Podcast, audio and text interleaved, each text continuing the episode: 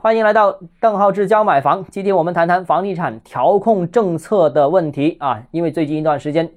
中央到地方接连出台救市政策，有四个组合拳呢，在上一个礼拜先后出击。那管理层是全面为维护房地产稳定而发力了。那这个是希望遏制近期频繁的房企暴雷现象和部分城市房价过度低迷的情况。有四点啊，大概我们总结一下。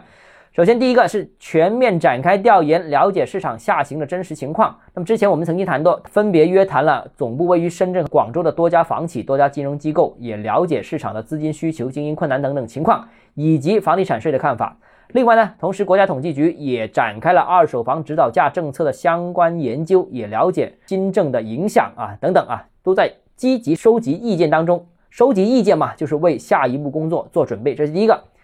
第二个，我们发现舆论是全面转向啊！最近一段时间，官方的四大财经媒体同时连续在头版发声，为房地产市场回暖造势，积极报道房地产按揭加快的情况，然后也说到合理的购房需求正在加速得到满足，房地产企业的信贷边际宽松，房地产正常融资获得支持，房地产股收到资本的追捧，然后还有市场，呃，行情。开始全面转暖等等等等信息，同时也在加紧辟谣所谓的收紧、所谓的房企资金紧张等等相关的一些内容啊，舆论已经是大转向了。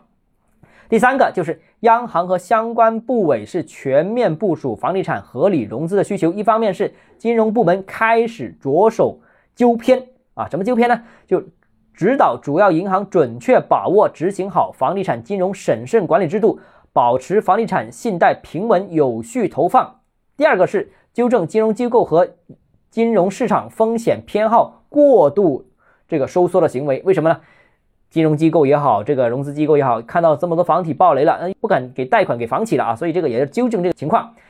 那呃，第三个呢，就是呃，这个支持房企发新债融资需求。第五是。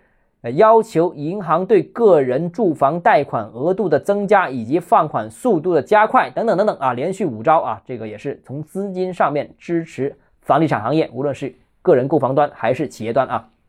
第四点啊，就各地也是积极的应对楼市降温过猛、房价下跌过快等等问题啊。这个虽然前段时间沈阳住建局是辟谣了所谓的这个放松限购政策，但据业内了解，当时其实是真的放松了啊。不管这样，呃，沈阳的情况，但其实之前国内已经有二三十个城市出台了这稳楼市的相关的政策，包括限制房价下跌的速度过快的这些促销行为，也部分城市对放开特定人群购房的限制，增加对特定群体购房予以补贴，大幅下调土地拍卖的门槛，下调土地起拍价格，减少土拍附带条件，积极让地方的。国有企业参与土地竞拍，减少土地供应等等等等等等情况啊，那各类相关措施其实也是力求为楼市尽快的企稳回暖做出相应的动作。所以我说啊，房地产市场可能还没见底，可能还没出现拐点，